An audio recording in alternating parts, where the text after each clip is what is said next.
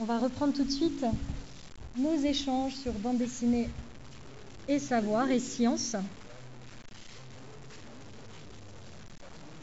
Avec notamment dans le secret des labos le témoignage illustré d'un univers méconnu. J'ai le plaisir d'accueillir à ma gauche Justin Wadlow, docteur en histoire de l'art, professeur d'anglais et co-responsable de la licence 3 métiers de la bande dessinée à l'UFR des Arts de l'Université de Picardie Jules Verne, et Jean-Yves Duhaut, auteur de bande dessinée, qui s'est fait presque une petite spécialité de la vulgarisation euh, euh, de, la science en bande dessinée.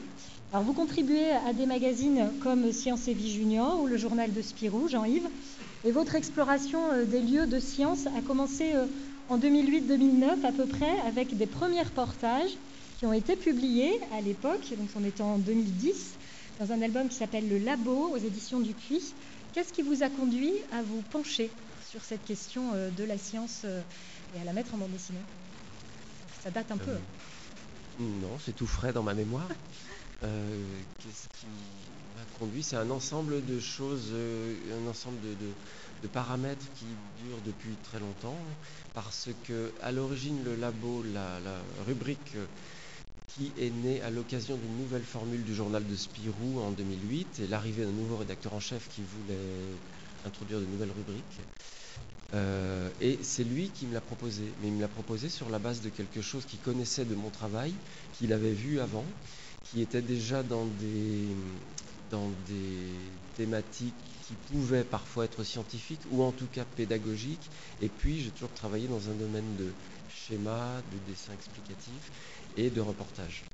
Euh, J'avais euh, par ailleurs aussi collaboré à la Cité des Sciences à la Villette pour illustrer des cahiers d'exposition. De, euh, donc en fait le labo c'est une espèce de sollicitation, non pas une commande, mais une sollicitation de proposition d'un rédacteur en chef qui avait envie de travailler avec moi. Comme c'est souvent le cas, un rédacteur en chef d'un journal a envie de travailler avec un auteur mais il ne sait pas exactement sous quelle forme et comment et quelle forme ça va prendre. Et il n'y avait pas que moi à l'époque qui était arrivé dans Spirou euh, en même temps que lui. Il avait fait d'autres propositions à d'autres auteurs. Euh, D'ailleurs, petite anecdote, ça s'est fait à la suite d'un journal qui a été éphémère aux éditions Milan, qui s'appelait Capsule Cosmique et qui a existé entre 2004 et 2006, qui a eu un succès d'estime, que les auteurs aimaient beaucoup, qui a été monté par des auteurs, Gwen de Bonneval et Stéphane Wary, et qui a bien marché, eu un bon accueil, mais qui malheureusement n'a eu que deux ans d'existence parce que la nouvelle direction de Milan trouvait que la courbe ascendante de ce journal n'était pas assez ascendante. C'est un journal qui progressait, les ventes pas progressaient, mais pas assez vite. Euh, ce qui est une, à mon avis, une très mauvaise raison, mais voilà. Beaucoup de titres ont besoin de s'installer en plus. Oui, absolument. Pour une fois qu'un journal de presse marchait dans un bon sens, il aurait très bien pu durer plus longtemps. Mais bon, c'est une autre histoire. Et effectivement, comme je travaillais dans Capsule Cosmique, c'est ces travaux-là que Frédéric Nifle, le nouveau rédacteur en chef de Spirou, avait repéré, ce que je ne savais pas du tout à l'époque. Et en arrivant à la tête du Spirou, il a, Capsule Cosmique venait de s'arrêter, peu de temps avant. Et euh, il a eu envie de proposer euh, aux auteurs euh, qu'il appréciait de travailler pour Spirou ce qui d'ailleurs était assez logique parce que quand on voit mon dessin, moi j'ai quand même été beaucoup élevé au journal de Spirou quand j'étais petit et c'est vrai que graphiquement euh, je m'inscris assez facilement dans cette euh, famille graphique. Effectivement. Euh, vous n'avez pas de formation scientifique, Jean-Yves Atout ou handicap? Je connais un peu la réponse, mais... Atout, certain. Je n'ai aucune formation scientifique. J'étais pas bon à l'école, ni en maths, ni en sciences.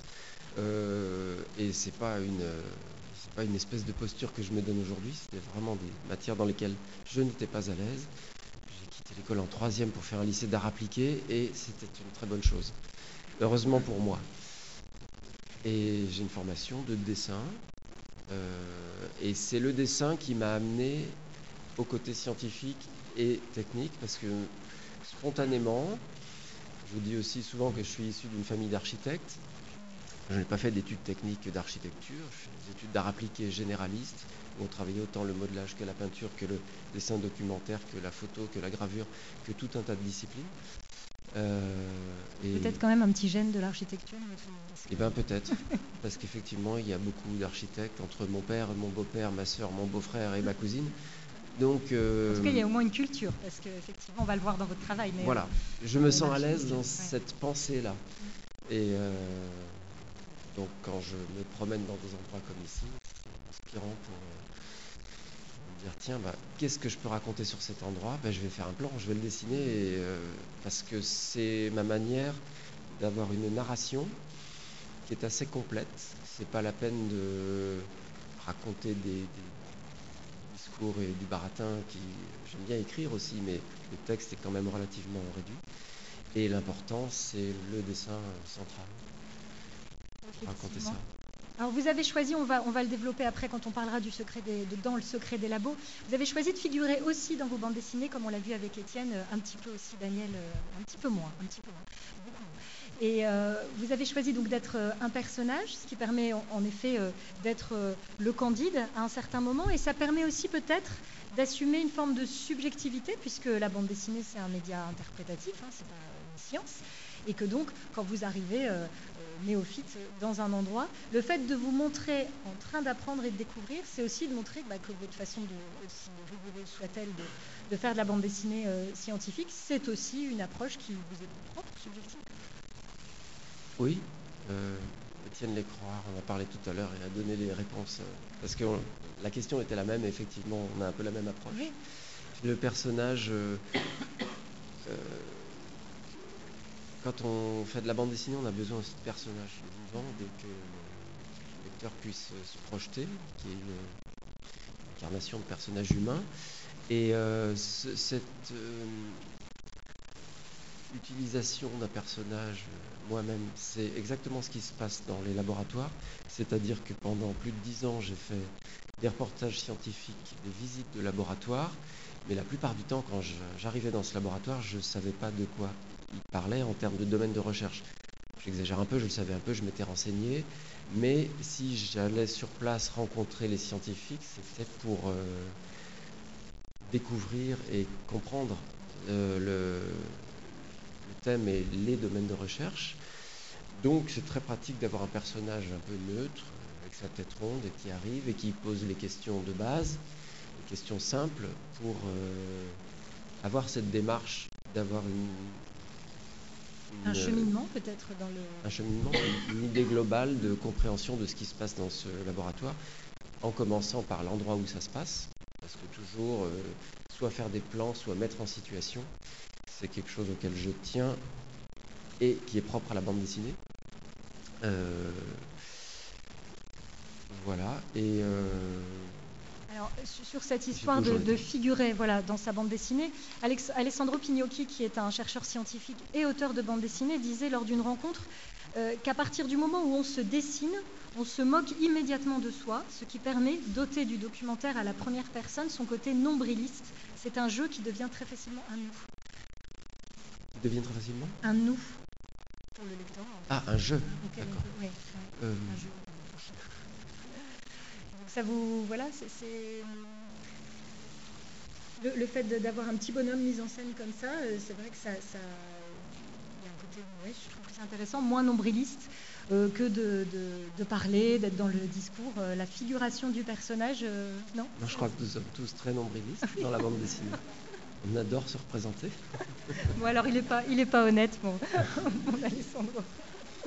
alors, Daniel en parlait aussi en disant que c'est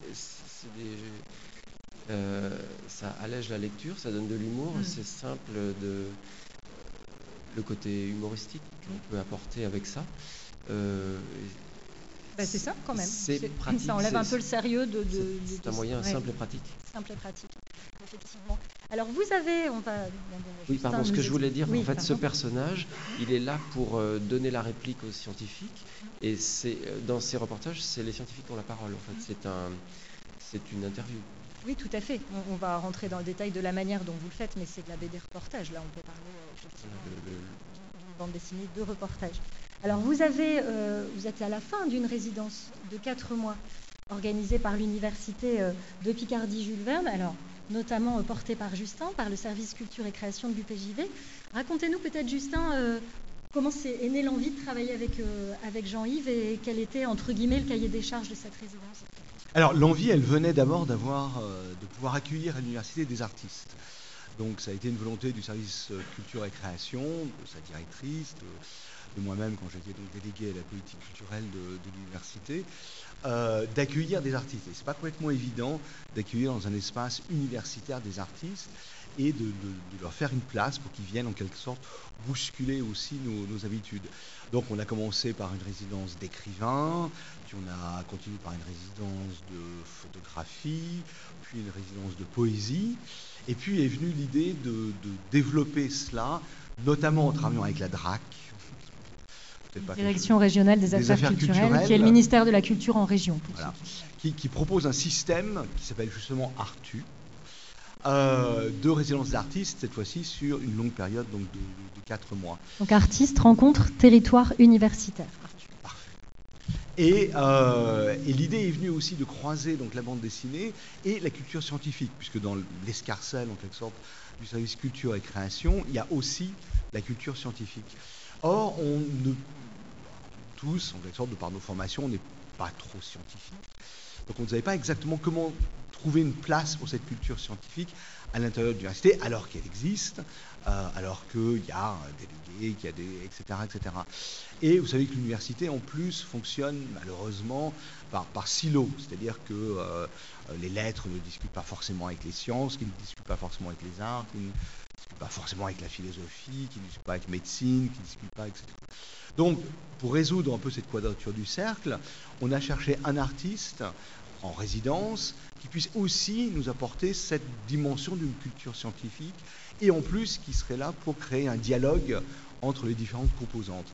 Et la bande dessinée nous a paru au croisement de, ces, problématiques, puisque une bande dessinée scientifique nous permettrait aussi de faire dialoguer différentes composantes à travers un art qui est finalement accessible à tous, en tout cas peut-être plus que des traités de philosophie ou des, euh, ou des articles scientifiques en tant que tels.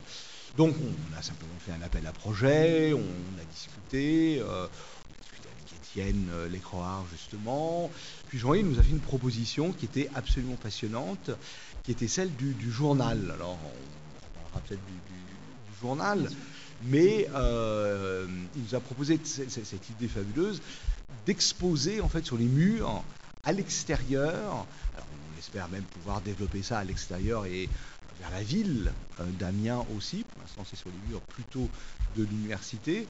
Et euh, on est parti de l'idée, entre autres, si vous voyez la rue, euh, rue Saint-Leu, en fait, qui s'appelle la rue de la soif pour les, pour les mais c'est aussi la rue des savoirs, puisque en partant d'un côté, on a donc la fac de droit et, d'économie, on passe devant la fac de sciences, devant la fac de... sciences qui est des deux côtés, comme ça. Euh, ensuite, on a le hub de l'énergie, euh, qui est un des pôles forts de l'université que personne ne connaît, en fait, qui est un peu une boîte noire euh, technologique, mais qui aura peut-être un jour un prix Nobel à, Tarascon, qui est son, directeur. on arrive enfin ici à la citadelle, donc 5000 étudiants, tout ce qui est la sciences humaines et sociales. Si on regarde un tout petit peu sur la droite, enfin, ou la gauche, ça dépend, on a également la fac d'art. Donc, à part médecine, on a, bon, il est UT, mais qui a un, état dans l'état, euh, on a quasiment l'intégralité de l'université dans une seule rue, mais personne ne sait en fait ce qui se passe au-delà des murs de, l'université. Et donc l'idée, c'était de demander à Jean-Yves de venir à la fois travailler sur les, labos, donc puisque c'était le, travail euh, qu'on connaissait de, lui, euh, mais aussi d'exposer, j'allais dire, sur la place publique, les recherches euh, complexes que sont les, labos du PJV. Et sa, capacité euh, légendaire à utiliser l'humour, à utiliser la, vulgarisation scientifique pour... Pardon. ils, ont retenu hein, l'incinération. Je voulais être incinéré, hein, vous, on est bien d'accord là-dessus. cette, cette, capacité à transcender les sciences euh, qui sont dans des silos à parler à tous de ce qui se passait à l'intérieur des labos, dont nous-mêmes, honnêtement, on n'a pas particulièrement connaissance, puisqu'on je fais partie d'un labo qui est le, le CRAE, Centre de recherche en art et esthétique. Et en dehors de l'art et de l'esthétique, je ne sais absolument pas ce que fait le labo d'à côté ou le labo d'à côté, etc. Malgré le mot universitaire Malgré le mot université, universel, savoir universel, etc. Mais on sait que il y a une spécialisation en matière qui fait que et qui, fait que voilà, qui ne fait que s'accentuer. Hein, je, veux dire, euh, voilà, on, a vraiment très très peu de liens. C'est comme Fabrice Del Dongo avec la bataille de, Waterloo. On a une vision euh, extrêmement restreinte d'un champ euh, très, euh, très très limité dans lequel on devient de plus en plus spécialiste par la force aussi des, des, euh, enjeux d'édition. Euh, oui, puis la recherche est évaluée sur les articles. Enfin bref, euh, l'évaluation de la, recherche n'aide pas à la pluridisciplinarité. Voilà, ça c'est clair. Et Jean-Yves nous semblait pouvoir, et ça a été le cas, hein, euh, nous apporter l'ensemble de ses compétences, à la fois sur la science et sur la vulgarisation. Et donc avec le service culture et, création, aussi le service communication de l'université qui, a participé à ça, euh, on, s'est lancé dans cette idée d'avoir ces Dajibao, pour ceux qui étaient maoïstes dans, dans leur jeunesse, hein, euh, c'était les journaux de la révolution culturelle euh, chinoise, euh, qui étaient apposés directement, et il y a cette tradition qui remonter aussi à, la, Révolution française d'affichage, et ça nous a semblé, en accord avec Jean-Luc évidemment, le, moyen le plus pertinent pour que tous, donc il y a la version papier que, que, que vous avez là, donc il y en a 30 000 exemplaires 15 000. Un, un, sur deux. Je rappelle qu'on a 32 000 étudiants à l'université de, de Picardie 5 sites, ce qui était aussi un challenge pour, euh, euh, pour Jean-Yves, euh, de ne pas parler que d'Amiens. Et puis Jean-Yves a rajouté, et je là, euh, toute une dimension de la vie voilà. universitaire. Puisque, paradoxalement, Jean-Yves n'a pas fait d'études universitaires. Voilà.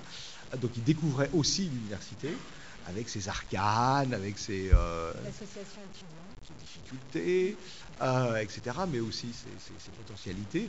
Et euh, alors qu'on l'avait guillemets embauché pour parler uniquement des labos, euh, il s'est dit qu'il avait aussi envie de parler de la vie universitaire. Donc, il y a quasiment une page sur la vie universitaire qui est la première page, et puis la deuxième page qui est plus consacrée au, au labo.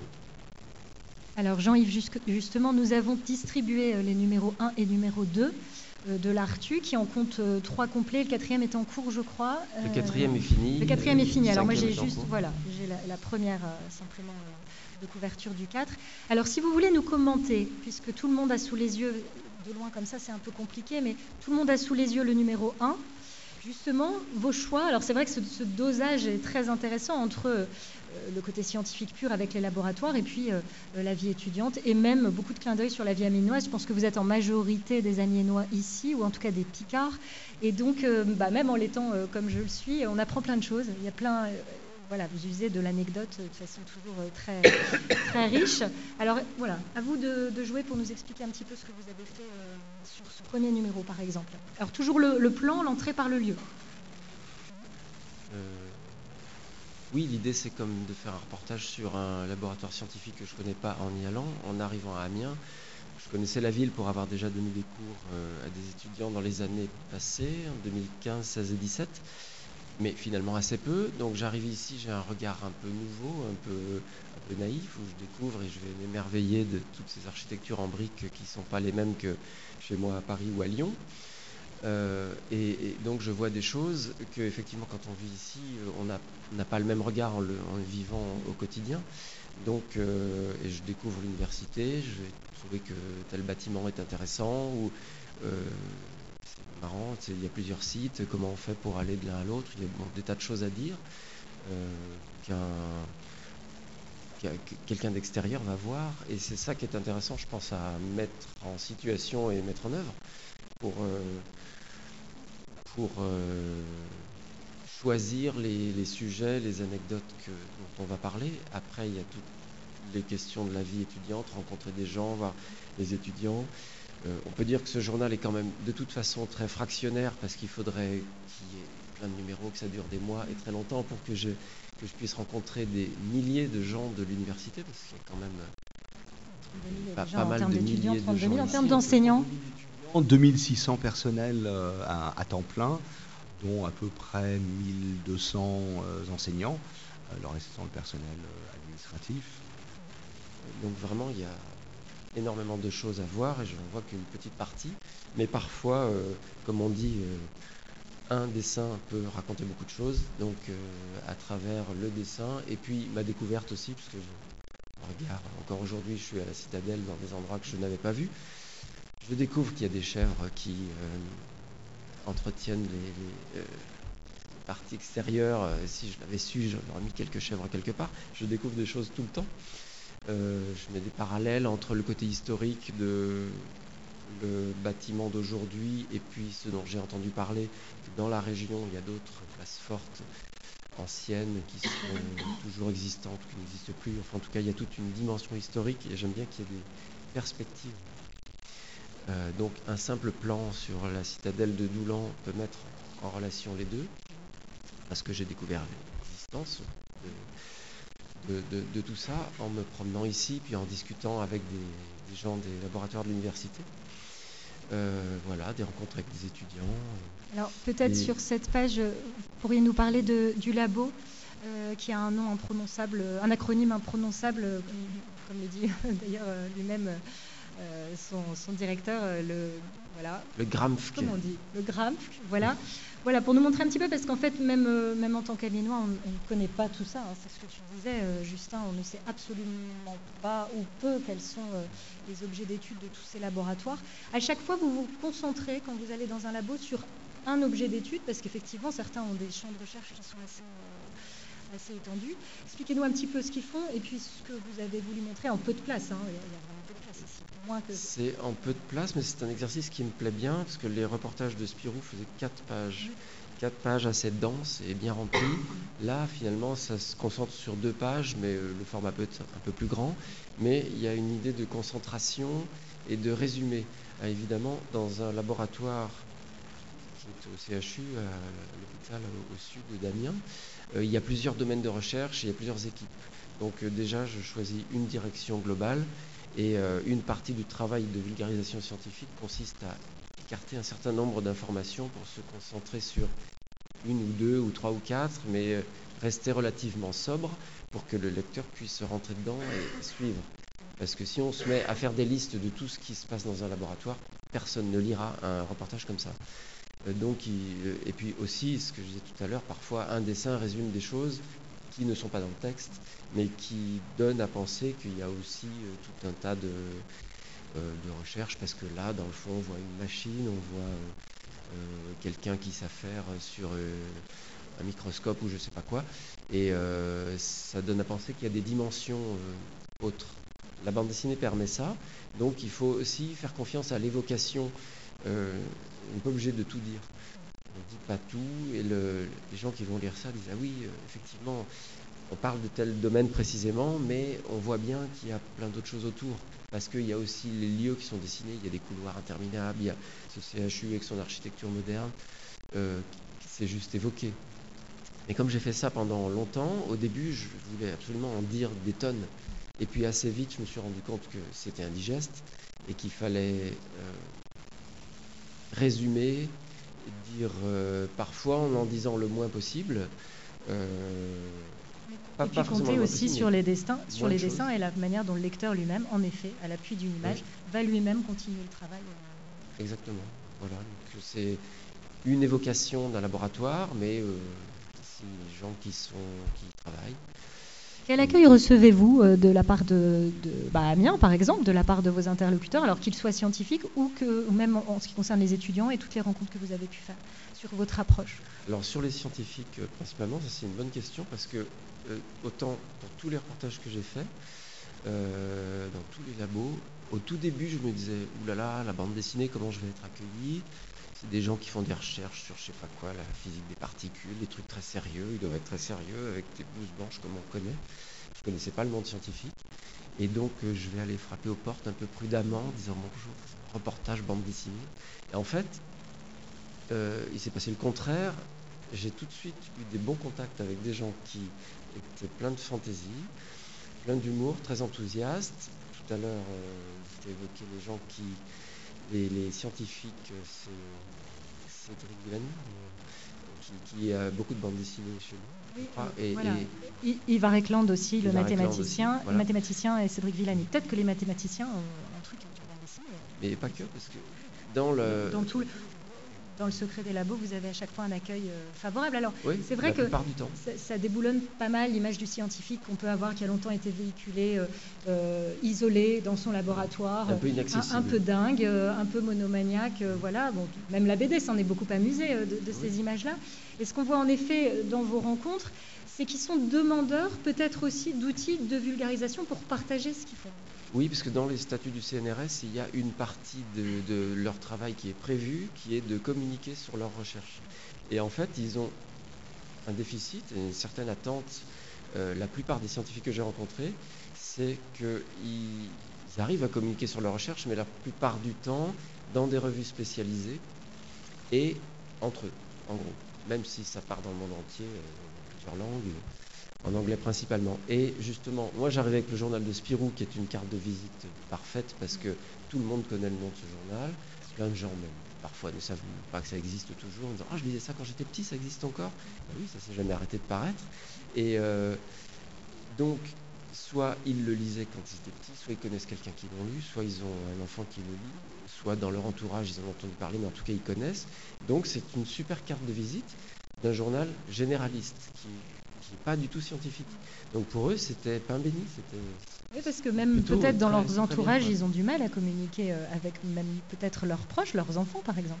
Une anecdote marrante, les pages du labo, parfois, les, des scientifiques disaient j'ai un collègue aux États-Unis, je ne sais pas où, qui voudrait traduire les pages parce qu'il trouve que ce dont on fait, travailler en collaboration, euh, ça résume bien euh, et ils veulent les pages traduites en anglais. Alors on m'envoie la traduction, je fais de lettrage, fais le montage, ça part euh, je sais pas où, parfois en chinois même. Et un jour je reçois un retour, un laboratoire parisien à Jussieu qui avait travaillé sur un télescope au Chili avec une équipe américaine. Je reçois un retour d'un Américain pour le scientifique français qui dit tu remercieras bien le dessinateur parce que grâce à sa BD, ma femme a enfin compris ce que je faisais comme métier. Et oui, bien sûr, c'est fascinant, c'est super pour la paix des ménages. J'ai entendu des, anecdotes comme ça en France aussi, euh, parfois des, ah bah c'est bien, maintenant je sais, je comprends. On parler même à ses enfants, bah voilà. Alors Justin, justement, euh, sur cette euh, question, en tant qu'universitaire, toi tu es, passionné de bande dessinée, investi dans l'association On a marché sur la bulle et le festival depuis très longtemps. Est-ce que tu as vu ce regard des scientifiques évoluer par rapport à la bande dessinée ou les universitaires ou voilà comment il est perçu par cette sphère qui, même si on est dans une proche de la bande dessinée, comment c'est perçu Ce qui est très intéressant, c'est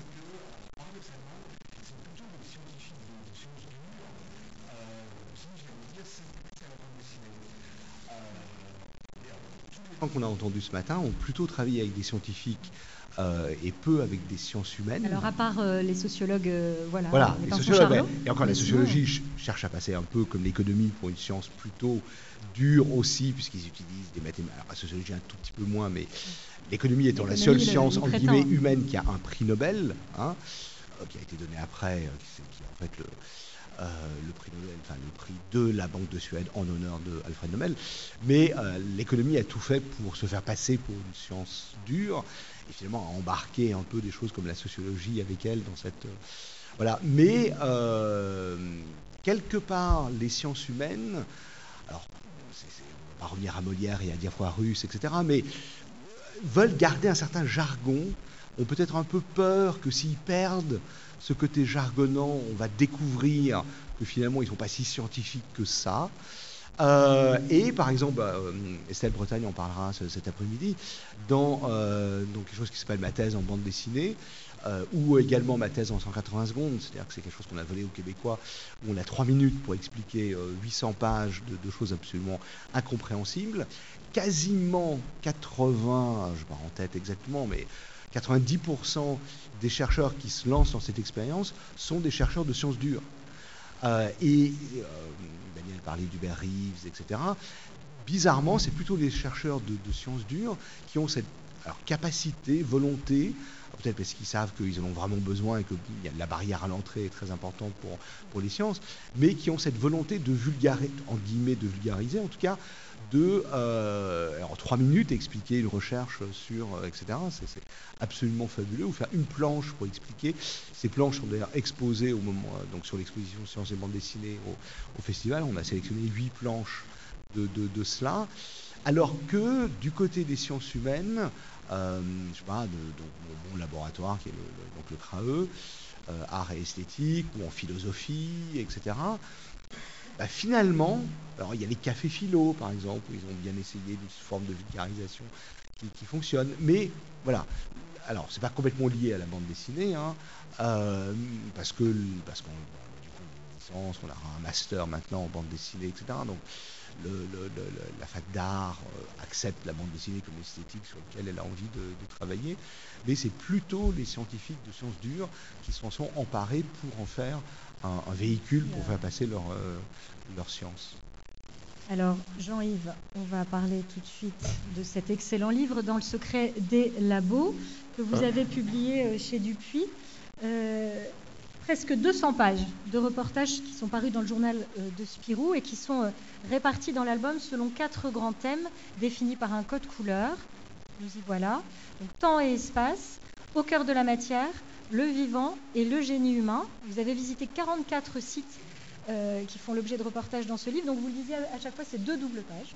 Oui. C'est très synthétique. Donc voilà par exemple une page, deux pages. Et là, on a traité le sujet de la voiture écologique en partie traité. Alors quelques exemples. Le laboratoire CIRT, système de référence temps-espace à l'Observatoire de Paris, le CERN, Conseil européen pour la recherche nucléaire à Mérin en Suisse, le voilier Tara de la Fondation Tara Océan, la station alpine Joseph Fourier au col du Lotaré dans les Alpes, etc., etc. Alors on voit effectivement ici toujours le plan à chaque fois et de la même façon quand vous arrivez dans un endroit, c'est le plan.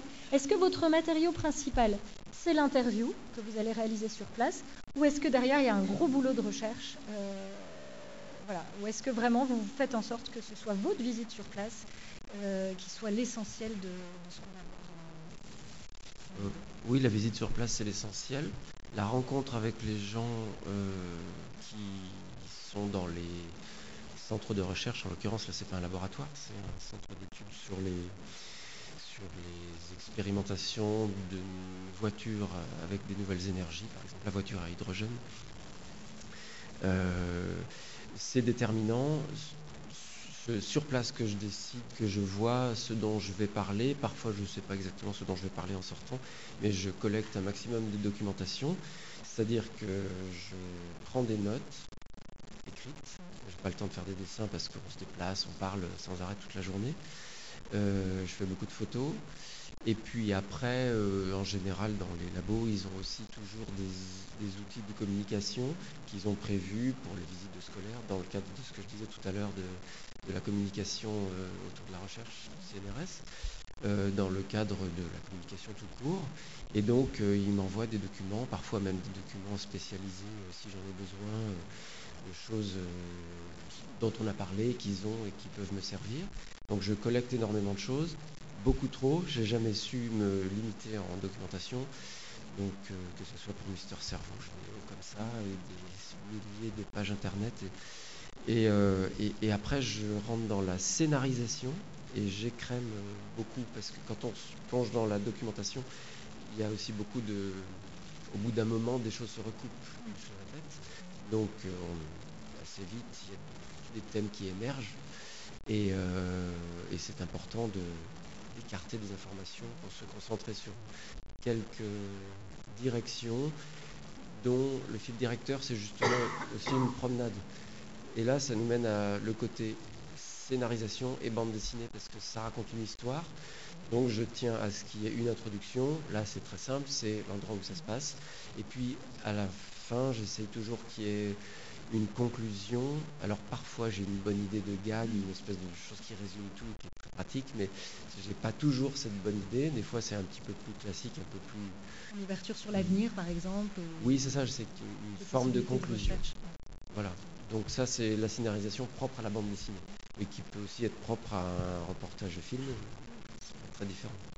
Alors vous remerciez dans le livre les scientifiques pour leur disponibilité, leur enthousiasme et leur relecture. Est-ce que c'est une phase qui est systématique? Oui, absolument. Là, c'est euh, dans la mesure où moi je ne suis pas scientifique et où je ne connais pas les sujets dont je parle, où je petit à petit je suis rentré quand même dans une espèce de musique de la jargon et de la, des termes scientifiques.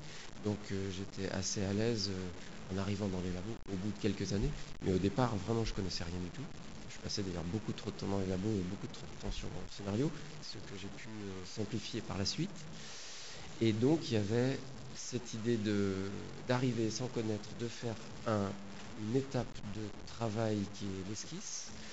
Et cette esquisse, euh, l'histoire finie, mais sous forme de dessin très rapide, avait deux utilités. Euh, c'est pour moi d'écrire le déroulement de l'envoi. storyboard condensé.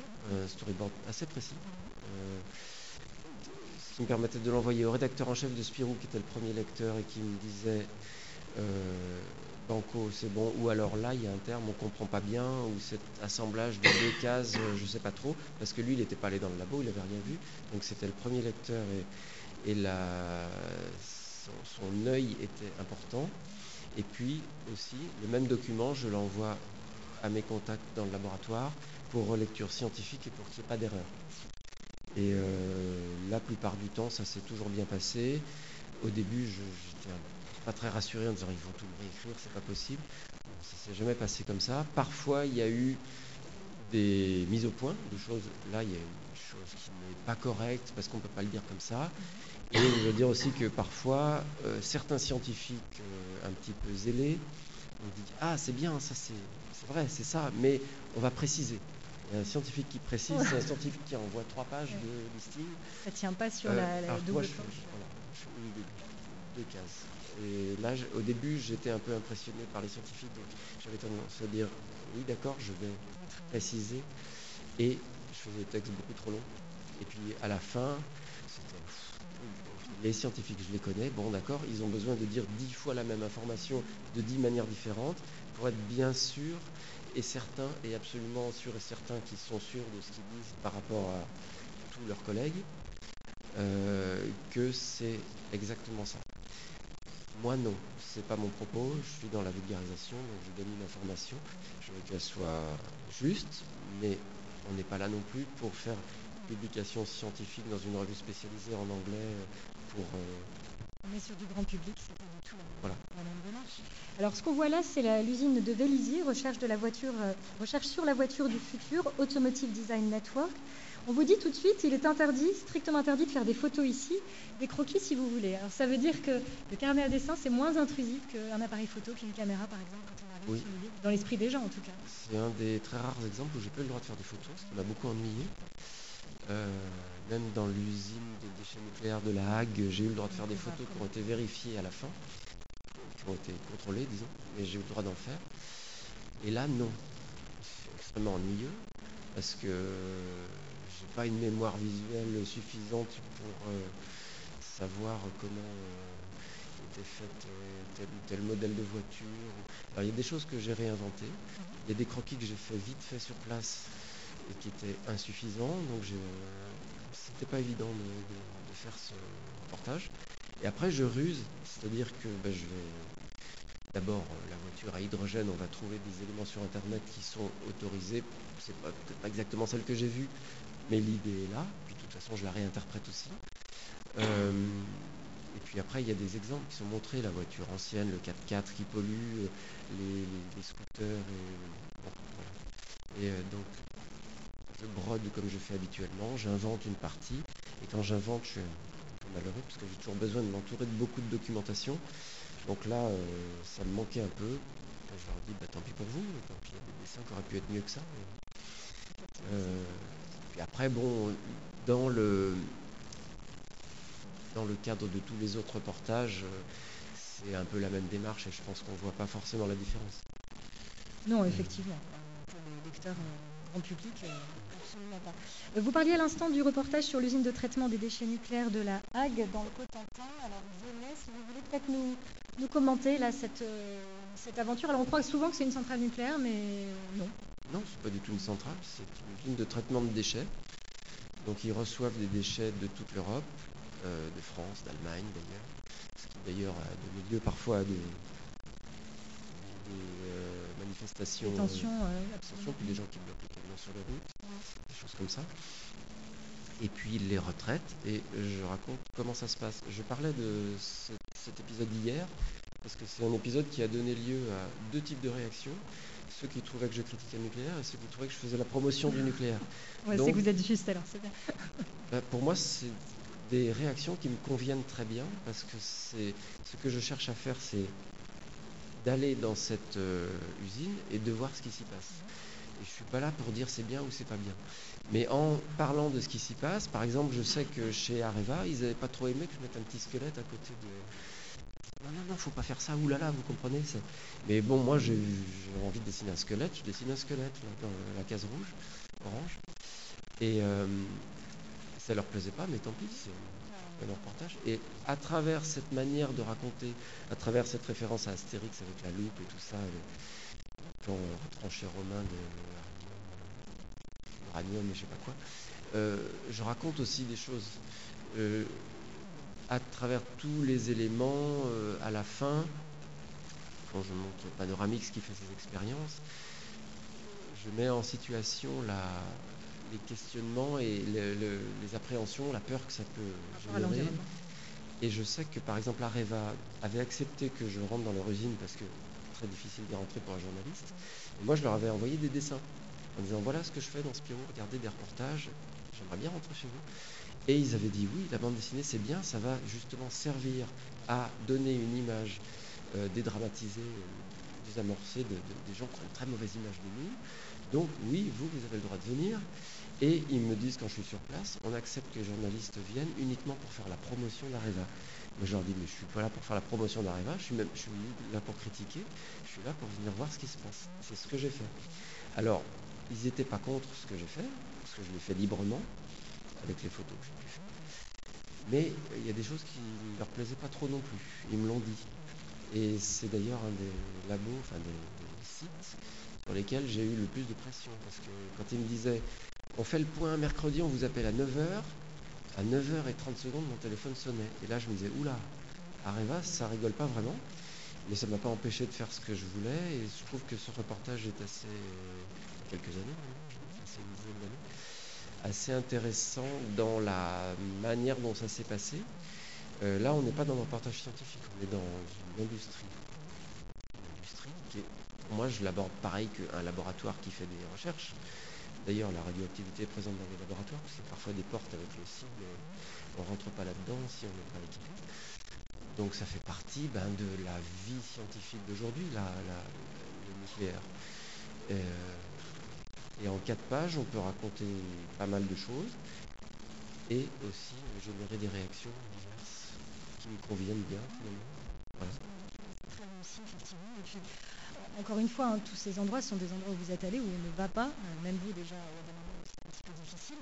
Beaucoup de journalistes ne vont pas non plus. C'est vrai qu'il y a une appréhension, ce que je disais tout à l'heure, euh, du médium bande dessinée qui permet aussi ça. Euh, il y a eu beaucoup de livres, Le choix du chômage, je pense par exemple de, de Damien Colomba. Euh, la même chose, euh, quand il parlait de venir, euh, on disait pas de caméra, pas de, photo, et très bien. Mais voilà, et, venir avec un carnet de dessin, ça les dérangeait pas. Et ils oubliaient, on oublie hein, assez rapidement, on, discute avec la personne, et le, fait qu'il y ait des images quand même qui sont faites pendant ce temps-là, les gens l'oublient aussi. Donc c'est une grosse différence par rapport aux, journalistes qui, La bande dessinée, ça joue sur, pour moi en tout cas, un certain nombre de codes de séduction. Le dessin permet d'approcher euh, une sympathie des personnages qui sont a priori pas méchants, des pages colorées, c'est des pages pour la jeunesse, et puis en fait pour tout public, parce que Spirou est un journal tout public, ce qui est une bonne chose. Et euh, ça permet bah, parfois aussi d'avoir accès. Euh, bah, quelque part, oui, en tout cas pour ce, ce cas de figure, c'est le cas. Oui, logique, euh, on parlait hier, euh, je me rappelle une discussion avec Joe Sacco, donc, qui est un, Américain, euh, qui a beaucoup travaillé en Palestine, qui a travaillé à Gore HD, etc.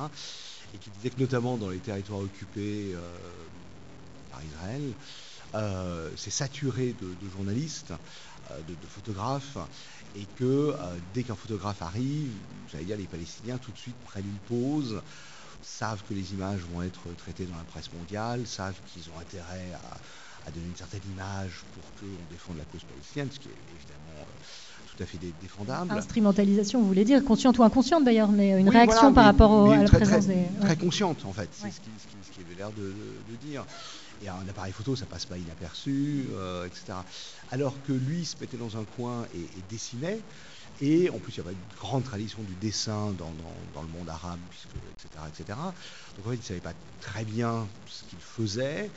Euh, il ne savait pas très bien ce qu'allait devenir ses dessins par la suite. Ce n'est pas non plus un journaliste de presse euh, classique.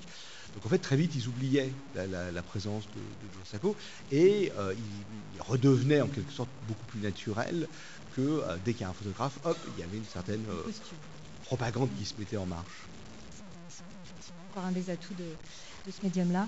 Euh, le recours à l'anecdote, alors c'est un exemple parmi beaucoup d'autres, euh, c'est quelque chose d'important dans la vulgarisation. Alors je ne sais pas si ce sont des anecdotes que vous racontent les scientifiques. Là oui, visiblement. Donc là par exemple, on est à la grainneterie euh, du Jardin des Plantes, vous échangez avec un scientifique. Il, collecte hein, des plantes, des dizaines de milliers de plantes de toutes époques, de toutes, origines. Et il vous explique en effet là que ils peuvent être contactés par la police, par exemple, ou les centres antipoison euh, quand on a retrouvé la présence de graines. Je reprendre, mais ça, ce sont des, pain béni un petit peu quand on, fait notre travail.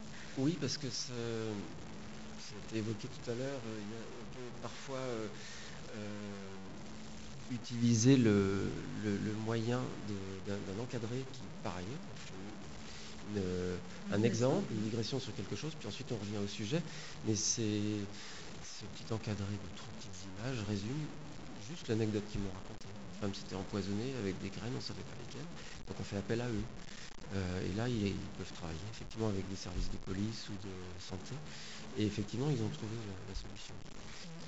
et c'est intéressant, et c'est vrai que pour le lecteur, ce sont toujours des petites respirations par rapport aux propos scientifiques. On rappelle, euh, dans Daniel à propos de Sapiens, euh, il y a une narration, puis à un moment donné, on va passer sur une logique de montrer des pages de comics où euh, on change de registre et puis ensuite on revient à la, narration euh, d'avant. Et la bande dessinée permet ça, ce qui est, c'est très bien pour faire des, souhaits de changer le mental du, lecteur parce que quelque part si on est dans un discours très sérieux, on va faire un encadré qui subitement, euh, il y a quelque chose de très humoristique, puisque ce qui était marrant, c'était de dessiner la dame en train de s'empoisonner avec son, petit thé et ses petits gâteaux. Euh, j'ai pas, j'ai gentiment envie de me moquer de cette dame que je ne connais pas et je lui souhaite de se rétablir, ce qui a été le cas. Mais euh, c'est, assez drôle. Donc, je crois que dans la bande dessinée, on, on ne rate jamais une occasion de, d'aller vers le côté humoristique parce que voilà, ça, fait, partie. de l'ADN, bien sûr, médium.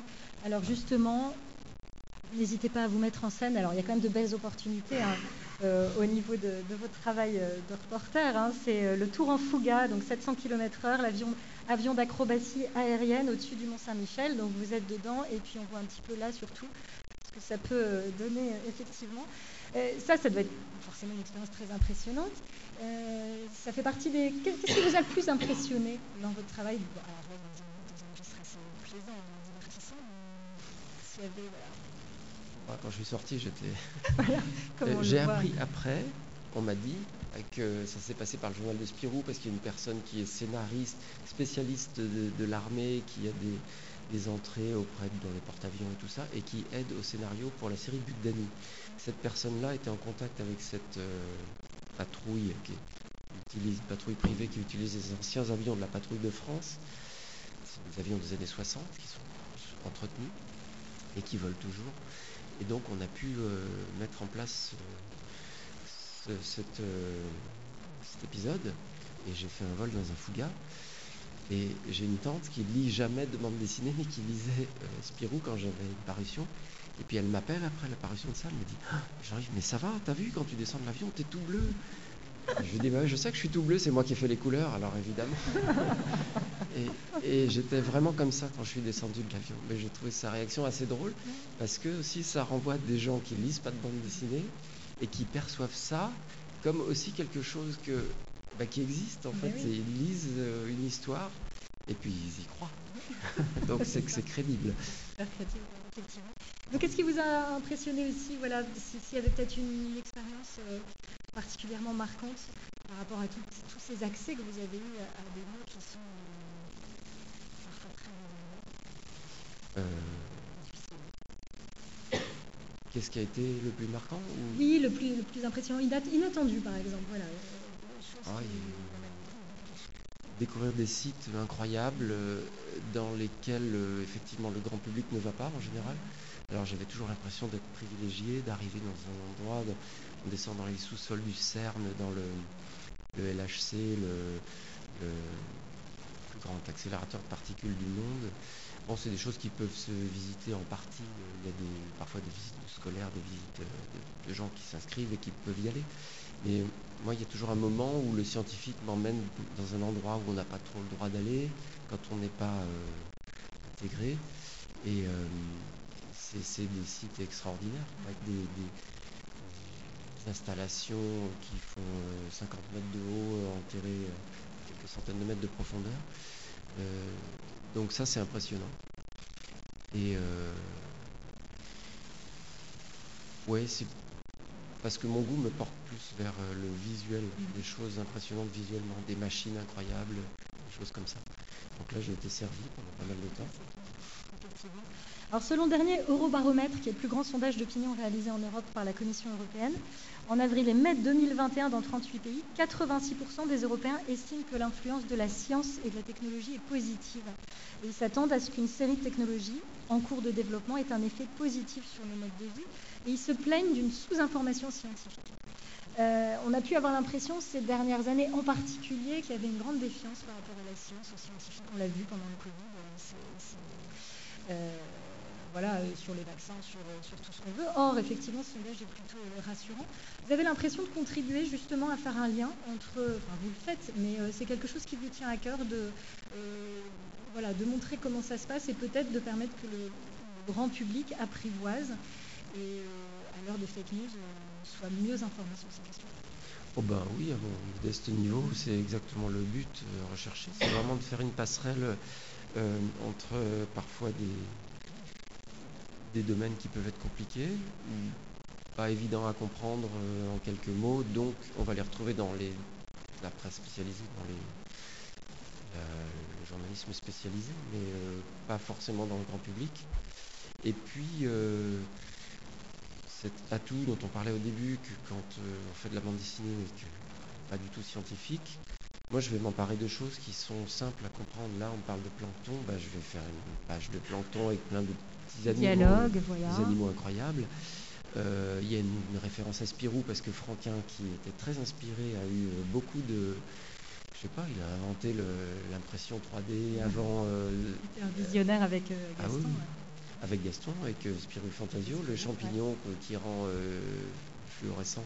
Il y, a, plein de choses dans la bande dessinée des années 50, 60, 70 et qu'on peut réutiliser. Alors parfois il y a des références qui vont dans ce sens-là, parce que c'est des choses qui, m'ont pas mal nourri et influencé. Donc j'ai ça en tête et ça ressort. Bon ça c'est le côté bande dessinée Spirou, mais le, côté scientifique, euh, je vais m'amuser à dessiner ce calamar en haut, euh, euh, à qui on fait cracher ces, particules phosphorescentes, luminescentes. Et voilà, je m'amuse avec ça. Puis dès qu'il y a des animaux, c'est vivant ça rend les choses accessibles. Juste un mot sur le, ce dont on parlait juste tout à l'heure, le jargon. Le, euh, je me suis attaché très vite à traduire en langage courant le jargon scientifique, parce que les scientifiques, au début, ils parlent normalement à quelqu'un, et puis assez vite, quand ils commencent à s'enflammer pour leur discours, ils se mettent à utiliser des termes entre eux euh, qui sont parfois durs à comprendre, voire incompréhensibles. Et mon travail, c'était de, bah, en gros, de supprimer tous ces termes. Parce qu'il y a des termes qu'on peut très bien traduire en langage courant. Et la vulgarisation, c'est vraiment un travail de traduction. Traduction visuelle et traduction des mots. Alors si parfois il y a un terme très précis, très barbare ou très spécifique, voilà, je peux l'utiliser, mais j'en prends un et je voilà, je mets en contexte et, et j'en mets pas partout parce que le jargon c'est une manière de de s'extraire, de, mettre les gens en retrait, de dire que moi je, je Il y a une forme d'élitisme voilà, de s'écarter. Des choses très compliquées et si vous ne suivez pas, ben, c'est normal, vous n'avez pas les moyens, pas du tout. Euh, les moyens, tout le monde les a de comprendre, mais il faut mettre ça en situation. Bien sûr, que le langage soit adapté. On va dire. Alors, vous avez travaillé, bien entendu, également sur un seul objet d'étude, là, mais alors déployé sur de nombreuses pages, c'est Mister Cerveau, publié aux éditions, aux éditions euh, Casterman, oui. Alors, encore une fois, Nathalie Van Campenhout, dont on avait parlé euh, en quittant euh, le Lombard, elle a voulu continuer ce, type d'ouvrage didactique, et donc il est préfacé par Lionel Nakache, qui est neurologue à la Pitié-Salpêtrière et professeur à la Sorbonne. Alors, cette fois, donc, un sujet, pourquoi le cerveau? Vous aviez abordé hein, dans certains reportages, évidemment, vous avez eu l'occasion de vous intéresser à, la neurologie. Pourquoi en avoir, euh, avoir, voulu en faire un livre entier?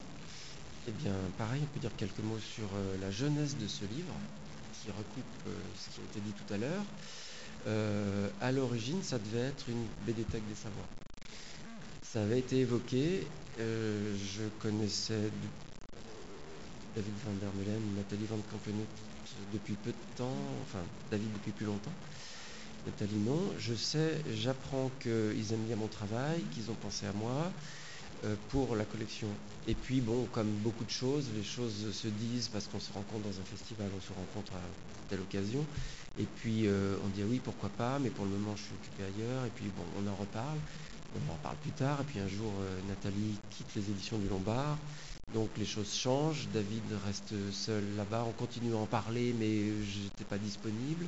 Et puis l'idée de cette collection, qui était faite toujours avec un, spécialiste et un illustrateur, c'était de faire un livre euh, qui aurait été écrit par Lionel Nakache et illustré par on ne sait pas qui et peut-être par moi. Enfin voilà, c'était ce qui était en, question. Et Lionel Nakache, bah, pareil, il était disponible à un moment, et puis ensuite, pendant des mois, il ne répondait plus, il n'était plus disponible. Parce que c'est quand même quelqu'un d'assez connu dans sa profession, très occupé. Et donc, bon, tout ça fait qu'on n'en parle plus. Et puis finalement, ben, David, euh, la collection s'arrête. Euh, il devait peut-être continuer sans lui, puis je crois que ça n'a pas continué du tout. Et donc, ben, on n'en parle plus, puis moi j'étais occupé ailleurs. Et puis ensuite, on en on a reparlé plus tard avec Nathalie euh, chez Casterman, et elle me dit, ben, voilà, ce, projet qui est dans l'air depuis longtemps, qui ne s'est pas fait, est-ce que ça t'intéresse de le prendre en charge euh, seul? Et là, ça m'intéressait. Et je me suis dit, ce que je raconte dans le livre d'ailleurs, je me suis dit, oui, super, c'est intéressant, puis j'ai déjà fait de la vulgarisation, donc ça... Allez, je le fais. Et puis quand j'ai commencé à le faire, je me suis dit, oulala, dans quoi j'ai mis les pieds et... Voilà, on vous voit ici, hein, comment représenter la pensée en bande dessinée. Alors le cerveau, on y arrive, hein, vous êtes très malin. Vous, imaginez un cerveau qui se déplie et ça vous donne un petit personnage euh, voilà, qu'on va, qu'on va voir apparaître comme ça euh, régulièrement. Alors par contre, dessiner la pensée? Ça peut paraître bizarre, mais quand j'ai commencé, je me suis dit, bah, je vais commencer par là, je vais savoir, je vais aller chercher ce qu'est une définition scientifique de la pensée, puis je vais faire ça en bande dessinée. J'étais aussi naïf que ça. Et j'ai commencé à, exactement ce que je fais, à, à chercher partout sur Internet, et puis dans mes livres, je trouvais rien. Et puis je me suis rendu compte que la pensée, personne ne savait ce que c'était, personne ne savait la définir. Mais moi je pensais que c'était, bah, je sais pas moi, des, particules, un truc, un système, euh, un faisceau, euh, un courant électrique, un truc simple à définir que des scientifiques euh, pointus auraient déjà défini depuis longtemps. En fait non, personne ne sait ce que c'est. Et je me suis dit, là j'ai commencé à me gratter la tête en me disant, bah bon, ok, bah alors qu'est-ce que je fais? Eh bien qu'est-ce que je fais? Je vais utiliser des moyens visuels pour euh, rentrer dans un domaine que je ne connais pas du tout. Il s'est passé deux écueils pour moi pour ce livre, c'est que ayant travaillé sur les labos pendant dix ans, je me suis dit ça va être très simple, je vais aller rencontrer des spécialistes. Or, les spécialistes du domaine scientifique dans lesquels j'étais intégré dans un réseau, eh ben, il y en avait effectivement, mais il travaillait sur le cerveau des poissons, le cerveau de je sais pas quoi, sur des, choses précises, puis j'en connaissais pas tant que ça. Et là, je me retrouve plutôt face à un milieu médical et non pas scientifique. Et là, bah, le milieu médical, c'est pas du tout évident de rentrer dedans, donc j'ai plus aucun contact. Donc, péniblement, j'essaye d'établir des contacts, disant est-ce que tu connais quelqu'un avec les gens que je connaissais. Et j'obtiens quelques adresses, quelques noms, je prends contact avec des gens, je prends des rendez-vous. Ah oui, mais on est en septembre, je ne suis pas libre avant mars. on prend rendez-vous pour. Difficile de prendre rendez-vous avec des spécialistes médicaux. on a tous du mal. Exactement. Et moi, je tombe de haut, enfin, ça, ça roulait assez bien. Et là, je me retrouve face à des grandes difficultés. Et puis, qu'est-ce qui se passe? On était fin 2019, début, début 2020. Il y a le Covid qui arrive. Alors, le milieu médical, rendez-vous en mars, bah, c'est reporté. Ou alors, euh, oui, c'est reporté à septembre ou bah, l'année prochaine, ou alors on ne sait pas. Et puis finalement, c'est annulé. Donc, je me suis retrouvé en 2020 à faire ce livre sans rien connaître et tout seul. Et je me suis dit, ben, c'est super, je vais faire autrement. et j'ai fait autrement. C'est-à-dire que c'est pour ça que je... Bon, après j'avais énormément de documentation et puis j'étais quand même un peu plongé dans, tous ces sujets-là. Et j'étais en contact quand même avec quelques scientifiques de mon entourage qui, qui avaient un peu travaillé dans ces domaines-là. Mais je ne m'attendais pas à cette manière de travailler et je me suis dit ben, finalement c'est très bien parce que je ne vais pas faire la même chose que le labo, parce que si j'avais été dans des conditions comme j'avais prévu au départ, j'aurais fait un peu la même chose chez un autre éditeur. Et puis voilà, je passais de 4 pages à 80 pages. Ah Alors là, ça m'a fait un petit peu penser, je ne sais pas si vous vous rappelez peut-être euh, ma génération, il était une fois la vie, euh, les, les, oui, je vois que euh, les documentaires, de, enfin les films d'animation d'Alain Barillet, voilà, où on rentrait comme ça, c'était fascinant. Alors là, le faire en image fixe, c'est plus compliqué qu'en animation, mais en tout cas, il y a quelque chose de cette, famille-là. Oui, ben, on m'a beaucoup parlé de soit ce genre de référence ou c'est pas sorcier pour les labos, parce que c'est vrai que quand on fait des reportages comme ça, on retombe sur les mêmes chemins. Un jour, j'ai entendu La tête au carré de Mathieu Vidard faire un reportage dans le centre de restauration des musées de France, que j'ai exploré moi-même. Eh ben, ça m'a beaucoup amusé de voir que deux ou trois ans après moi, il faisait le même parcours, il allait dans les mêmes salles et il s'arrêtait sur les mêmes endroits parce qu'il y avait un truc impressionnant. C'est ici qu'il y a eu la Joconde sur son chevalet pour la traiter au X, machin. Et forcément, les gens qui nous font faire la visite, ils nous montrent les mêmes choses. On avait finalement eu même, euh, la même démarche. Et euh, je pense qu'il y a des épisodes de C'est pas sorcier qui peuvent s'apparenter à ce que j'ai fait moi, que je les ai vus ou pas parce que forcément, dans les livres de vulgarisation scientifique et ceux sur le cerveau, il y a aussi certains chapitres qu'on va retrouver, les neurotransmetteurs, la mémoire, la plasticité, tout ça, tout ce, dont je traite. Cheminement explicatif. Voilà. Ça, c'est juste des moyens euh, logiques de vulgarisation. là, on voit le, cerveau euh, que vous assimilez à la. C'est toujours votre esprit d'architecte quand même, à, la ville de Paris espèce d'allégorie euh, autour du plan de Paris Avant que vous posiez euh, vos questions les uns et les autres, si vous le souhaitez, Justin, je voulais te demander par rapport à, tes étudiants de la licence, il y a, je vois qu'il y a un, ancien là-haut, licence métier de la bande dessinée, si parmi eux, la bande dessinée didactique de non-fiction semble être un débouché pour, leur avenir. Qu'est-ce qu'ils en pensent Bonne question. Je, pense que pour l'instant, ils sont dans un stade où ils sont encore assez autoréflexifs sur leur propre ils sont encore dans le stade où euh, voient plutôt des bandes dessinées racontant. Alors, soit ils viennent d'une tradition plutôt du manga, euh, donc c'est ce, genre d'univers dans lequel ils ont envie de, euh, travailler, soit des choses racontant plutôt des, histoires plus individuelles. dans l'Artu, hein, l'Artu numéro 1, quand vous rencontrez un étudiant de la licence, il y en a un qui dit Moi, le quotidien, ça m'ennuie. La bande dessinée, c'est pour raconter des histoires, pour voyager. Les thèmes de société, bof, j'essaye de m'en écarter. Oui, alors euh, on pourrait reciter, euh, vous savez, j'ai eu 20 ans et je ne laisserai personne dire que c'est le plus âge de la vie. Euh, donc ils sont encore un peu dans, cette, démarche-là. donc pour l'instant, l'idée d'accumuler des savoirs, finalement de retourner à l'école, de, retravailler des, savoirs scientifiques euh, qui, sont plutôt éloignés. Je pense que ça viendra après. Voilà. Je pense que c'est quelque chose qui, peu retraverser leur parcours, mais quand ils seront plus professionnels, quand ils auront euh, euh, peut-être fait aussi des, travaux dans la presse, quand ils auront peut-être croisé d'autres démarches comme, ça, quand il y aura peut-être des commandes aussi, voilà, quand ils auront travaillé plus la bande dessinée du réel, etc. Pour, l'instant, ils ont encore d'autres projets en tête et je ne pense pas que ça croise exactement leurs leur problématiques. Mais après, tu pourras nous parler de ton expérience aussi. Euh, à, un moment, euh, euh, voilà, on a certains étudiants qui ont travaillé pour, pour, pour autour d'une démarche qui était relativement scientifique. Ce qu'il peut y avoir en effet aujourd'hui, hein, ce qui se développe aussi, bien sûr, une demande des institutions, donc là, de la commande pure, hein, ce qui n'est pas l'objet de, votre travail, Jean-Yves, mais en tout cas, là, cette fois, des institutions, quelles qu'elles soient, qui soient demandeuses d'auteurs de Voilà, et, et, alors ce qui est très intéressant, c'est que l'UPJV a été très moteur dans ce, ce sens-là. Euh, donc Anthony Rico, dans lequel il y a un petit article aussi sur le JDA, vous avez peut-être croisé euh, euh, là, qui a gagné le prix donc, des signes d'AFAC, a été embauché par la DRI, qui est donc la Direction des Relations Internationales, pour traduire en bande dessinée en fait le livret d'accueil des étudiants étrangers. Pensant que c'était tellement compliqué. Là, on a deux étudiants qui travaillent avec une association qui s'appelle la Speed Friendly, à l'intérieur de l'université, qui est tout un projet qui met plusieurs universités en collaboration autour de l'accueil des étudiants autistes, enfin en tout cas du spectre euh, autistique.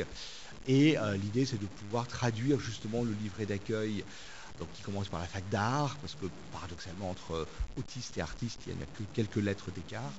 Et on est donc, il y a sept étudiants ayant le statut, c'est un statut d'étudiants donc autistes à la fac d'art, ce qui est plus que dans d'autres facs, donc il y a peut-être un lien à travailler là-dessus. Et on a deux étudiants euh, qui sont en train justement de réinterpréter euh, le guide d'accueil, puisqu'en fait, voilà, il n'est simplement pas fait pour des étudiants autistes, il y a trop d'informations, elles sont trop dispersées, elles sont illisibles. Et à terme, on se dit qu'on pourrait le faire pour tous, les, pour, tous les, pour tous les étudiants qui ont aussi un côté un peu autiste et qui sont inondés d'informations en quelques jours de pré-rentrée. On va revenir, Jean-Yves, faire les livrets d'accueil.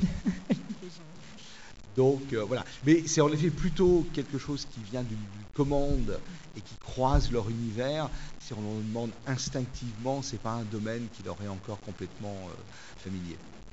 Alors avez-vous des questions puisque on arrive à la fin euh, de notre rencontre Des questions ou des, remarques hein, par rapport à, ce qui a été dit Edmond, Edmond est-ce que vous avez un micro Oui, il arrive.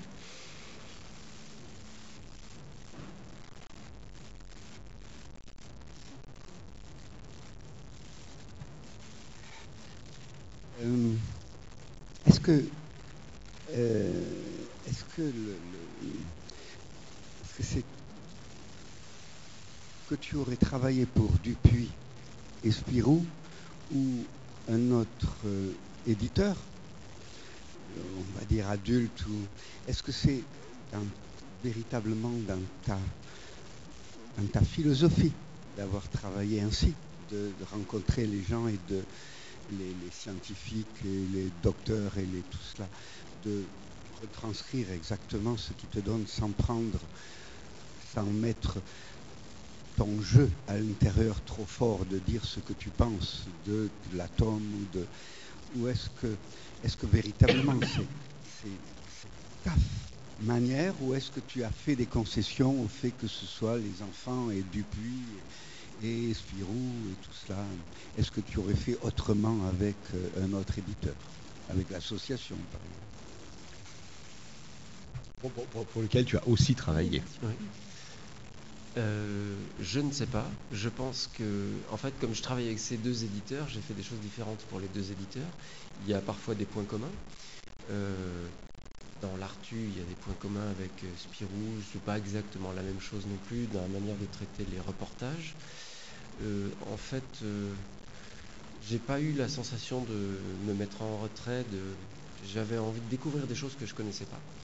Et ça date il y a quelques années maintenant, parce que entre 2008 et 2018, tous ces reportages. Mister Cerveau après. Euh, non, moi j'ai le sentiment que je ne pense pas grand-chose en fait. J'aime bien découvrir, et c'est vraiment ça. J'aime bien découvrir des choses, j'ai besoin d'un sujet, de m'accrocher à un sujet et de l'explorer.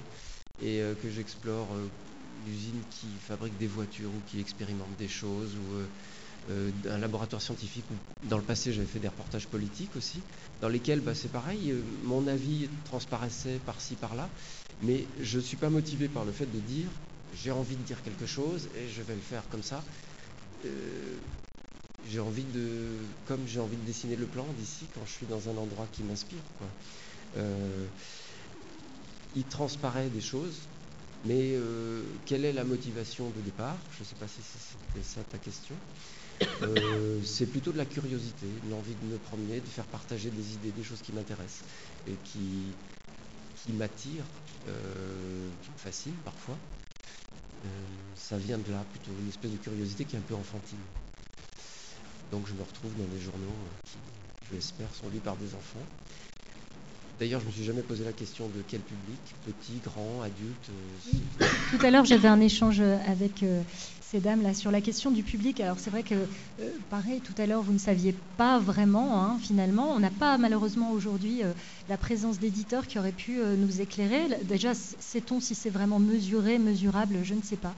Euh, effectivement, euh, parce que ce sont des bandes dessinées qui nécessitent malgré tout, même euh, dédiées aux enfants, une maîtrise de la lecture, une maîtrise des codes graphiques, etc. Ce que, ce que peut-être voilà, certains enseignants voient des enfants en peine avec ces sujets-là et que donc, malgré le fait que vous vous adressiez aux enfants, ça n'est peut-être pas accessible facilement à certains enfants. C'est clair, mais c'est vrai que voilà, on en parlait euh, tout à l'heure entre les deux tables rondes et, je n'ai pas euh, d'éclairage à vous donner sur euh, qui les lit exactement. C'est quand même voilà, mais ça serait intéressant de. Moi, je pense qu'il ne faut pas se poser ces questions-là. Je ne me pose jamais. Et heureusement, je travaille avec des éditeurs qui ne me poussent pas dans cette direction de dire c'est tel âge et pas plus, parce que sinon ils ne comprendront pas. Quelqu'un qui lirait cette page, si c'est un enfant de 5 ans, il va probablement, ça va lui passer au-dessus de la tête, mais il va peut-être s'arrêter sur le petit animal qui dit un truc et oh, c'est marrant, ça, pourrait me parler, parce que rien que ce petit dessin, euh, ça attire. Le petit Zoro avec son épée, même si un enfant de 5 ans, c'est pas du tout Zoro, des références de gens de mon âge, euh, ou des éléments comme ça qui vont faire en sorte qu'ils ne se sentent pas exclus de la lecture. C'est-à-dire, il ne va pas dire c'est pas pour moi. Il va dire c'est peut-être pour moi, mais ça a l'air quand même compliqué. Ça, ça me plaît, ça me va très bien. Et les adultes, ils vont aussi trouver des choses à. à, des références, des interprétations. On sème des graines, hein, de toute façon. Quand on fait ce genre de travail, voilà, c'est pas que tout le monde devienne prix Nobel, on est bien d'accord. non, sauf lui, là, sur dans le journal. Oui, peut-être Jean-Yves, tu peux nous euh, parler un peu de la suite de, cette expérience euh, scientifique, puisque, si, j'ai bien compris, tu travailles sur la biographie d'un scientifique, qui serait ton, prochain projet? Est-ce qui c'est une autre manière d'aborder la, science, non plus, j'allais dire, à travers son fonctionnement, sa méthode, etc., mais à travers la, la, les hommes. Voilà, On en parlera tout à l'heure avec Edmond. la, biographie, est-ce que, euh, tu as envie de nous, raconter ce cheminement que tu vas continuer à l'intérieur de la science euh, oui, bah, déjà mon projet immédiat c'est d'arriver au bout de l'Artus. De, l'Artus. Parce que c'est quand même extrêmement prenant et il y en a six numéros. C'est pas beaucoup, il pourrait y en avoir beaucoup plus, mais euh, là c'est quand même euh, circonscrit dans le temps. donc voilà, ça c'est le travail immédiat qui est en cours. Et après, effectivement, je suis sur un projet d'album avec les éditions d'Argo, sur une biographie de la famille Picard. Il y a Auguste Picard qui est l'inventeur, premier homme dans l'espace, en fait. Il a inventé une cabine pressurisée en ballon. Il est parti en ballon à 17 000 mètres d'altitude dans les années 30. Et finalement, bah, c'est le premier qui a vu la courbure de la Terre de l'espace. Euh, et il a inventé le bathyscaphe qui, avec l'aide de son fils ingénieur, euh, sont allés explorer les premiers les fonds marins à 11 000 mètres de profondeur en 1960, qui est un record encore inégalé aujourd'hui. Et le petit-fils Bertrand Picard est assez connu aujourd'hui, puisque lui a, est à l'origine du projet Solar Impulse, euh, l'avion solaire. Il a fait le tour du monde en ballon, après plein de tentatives de pas mal de monde. Euh, c'est le seul à avoir bouclé un tour du monde en ballon. C'est une espèce d'aventurier. On est venu à Amiens à plusieurs reprises, je ne sais pas si vous avez déjà eu l'occasion d'entendre, on est quand même la ville de Jules Verne, donc il était venu. Euh, oui, d'ailleurs c'est assez drôle parce que sur la famille Picard après l'Artu. Et euh, Jules Verne n'est jamais très loin de la famille Picard, ni de la Picardie.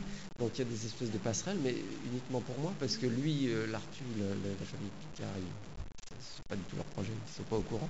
Enfin, j'en ai parlé. Et euh, donc il y a une espèce de continuité comme ça, qui est juste dans les termes, mais qui est assez plaisante, parce que je me dis que c'est le genre de signe qui montre que peut-être tout ça a un sens. Parce que parfois, c'est pas évident.